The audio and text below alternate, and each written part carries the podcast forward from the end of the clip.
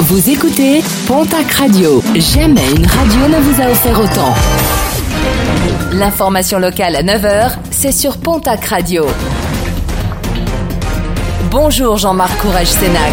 Très belle matinée. À Billère, le gymnase des Marnières a une nouvelle fois été cambriolé dans la nuit de lundi à mardi. Il l'avait déjà été dans celle de dimanche à lundi. Une enquête a été ouverte.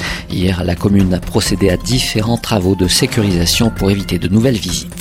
La grenier des pompiers à Mont-de-Marsan, une cinquantaine d'entre eux se sont retrouvés hier devant la préfecture des Landes et l'hôtel du département pour réclamer de meilleures conditions de travail ainsi que des embauches et une revalorisation salariale et de menacer d'une grève en mai prochain si leurs revendications n'étaient pas entendues. Vers la création d'une université technologique à Tarbes, c'est euh, du moins le souhait de Carole Delga, la présidente de la région Occitanie, qui a dernièrement adressé un courrier en ce sens au président de l'université, Paul Sabatier. Le souhait est de rapprocher l'IUT de l'ENIT, un projet également défendu par le président du conseil départemental des Hautes-Pyrénées.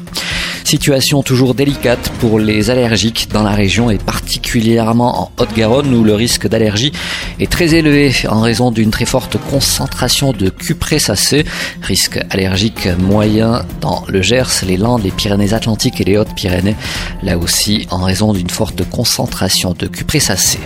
Un mot de sport et de rugby et les hommages qui se sont multipliés hier suite à la disparition lundi d'Henri Rancoul.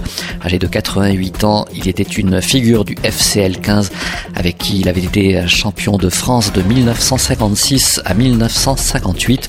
Ses obsèques seront célébrées demain en l'église Saint-Jean-Baptiste de Lourdes. En basket, nouvelle défaite pour l'élan béarnais. Polak Ortez qui a affronté hier soir Bourg-en-Bresse. Défaite 88 à 58. Et puis le concert de la semaine, celui du groupe Sangria gratuite, ce sera ce vendredi à 19h. Un concert gratuit depuis le théâtre des nouveautés de Tarbes et qui sera retransmis en direct sur YouTube et Facebook.